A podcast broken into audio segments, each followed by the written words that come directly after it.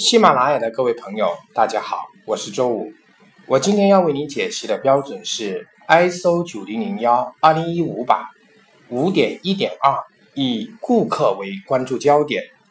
在这个条款啊，它主要的意图是要确保最高管理者在关注顾客要求实现、增强顾客满意度方面，要展示他的领导作用和承诺。那关于满足顾客要求、增强顾客满意呢，有哪一些输入是我们需要考虑的？第一个是法律法规要求和顾客需求，第二个是技术及法律法规要求的调查与研究结果，第三个是水平对比的数据，第四个是市场趋势、统计及预测的信息，第五个是质量工具的应用结果。第六个是顾客满意信息的监视结果。那针对这样一些的输入呢，我们可以进行的活动包括了什么？哈，在确定顾客要求和达成共识方面，和顾客进行双向的沟通。第二个是将组织的目标和顾客的需求和期望关联起来。第三个是在组织中沟通顾客的要求和期望。第四个是对顾客满意信息的监视结果进行分析，并采取适当的措施。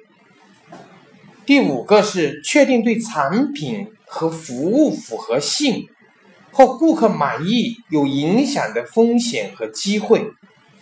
所以说，上述活动的输出可以是什么？组织考虑了风险和机会的基础上面进行决策和制定相应的措施。建立和修订方针、行动准则，并且进行合理的资源配置。最高管理者要确保和已确定的风险和机遇相适应的措施都得到了实施，并希望并实现期望的结果。如果没有实现、没有达到这个期望的结果怎么办？需要进行 PDCA 的管理循环，以确保。为进一步改进，分配相应的职责，直到满足顾客要求得到满足，以及顾客要求的期望得到满足。那我们在整个公司的体系的推行、建立或者审核的时候呢，我们要和公司的这个组织的最高管理者沟通，了解组织的质量文化。了解组织是否将以顾客为关注焦点，实现满足顾客要求和法律法规要求，向顾客交付价值，实现期望的业务结果，作为这个质量管理体系的核心导向。好，我们刚刚讲的，我们要了解一个组织是否是以这样一些为质量管理体系的核心导向。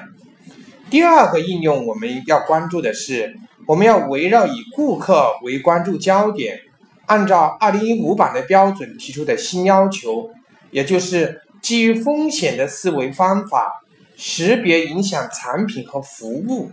符合性以及顾客满意的风险和机会，并予以处理。在建立体系、推行体系或者审核的时候，我们还应该特别关注就是。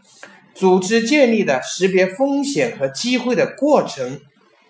或者是程序方法，是否能够识别产品和服务的生命周期过程中所有影响产品和服务的符合性？注意，这里面提到的是产品和服务的全生命周期过程中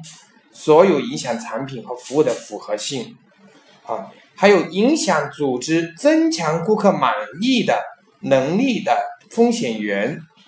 是否能够评估这些风险，评估其中的机会，是否能够依据风险评估的结果，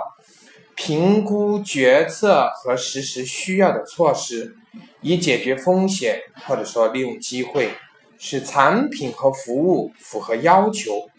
并且增强顾客满意。好，这是我们说以顾客为关注焦点，特别强调的。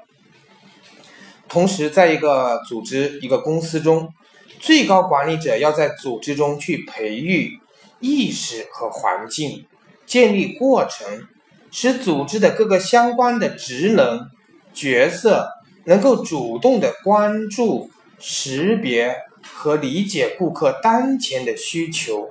以及未来的期望，及时了解政治经济、社会技术的发展趋势对顾客需求和期望的影响，及时了解顾客需求和期望的变化。并且能够迅速高效的方式对顾客需求和期望的变化做出响应，啊，所以这个标准里面其实相比二零零八版哈，我们这里面我们其实还要关注几个点，就是我们要确定顾客的需求和期望，确定与顾客满足需求适用的法律法规要求，好，同时要去理解，并且呢是持续的满足。那这个持续的满足，就是我们刚刚讲到的，我们要去了解政治、经济、社会、技术的发展趋势，对顾客需求的期望，顾客的需求期望的变化。因为就像是刻舟求剑一样的，好，我们这个这个剑从这个地船这里掉了，结果我们在这里刻一个痕迹啊，准备等船停下来，我们再来从这里跳下去找这个剑啊，其实这样是错的啊，这个我想这个。故事大家都知道，因为什么？因为这个船已经移动了，再从我们刻的这个痕迹跳下去是找不到剑的啊。也就是顾客的需求和期望，倘若我们要持续的满足，所以我们就要了解顾客需求的期望的变化啊。因为只有变才是唯一的不变啊，所以这顾客的需求的期望它是持续改变的啊。这个是我们学这个标准里面特别要强调的。另外，学这个标准要强调的一点呢，就是。关于增强顾客满意能力的风险和机遇，我们要去确定，并且去应对它。好的，当然关于风险和机遇这一块的应对的一些要求，我们在后面的条款中也会提到。好，那这个五点一点二以顾客为关注焦点的，好，就关于满足顾客要求的这个方面，提出了一些比较大方向、宏观性的要求。好，大家要在这个条款上予以认真的了解和学习。好。关于五点一点二，以顾客为关注焦点，那我们今天就讲到这里。好，谢谢大家，我们下次再见。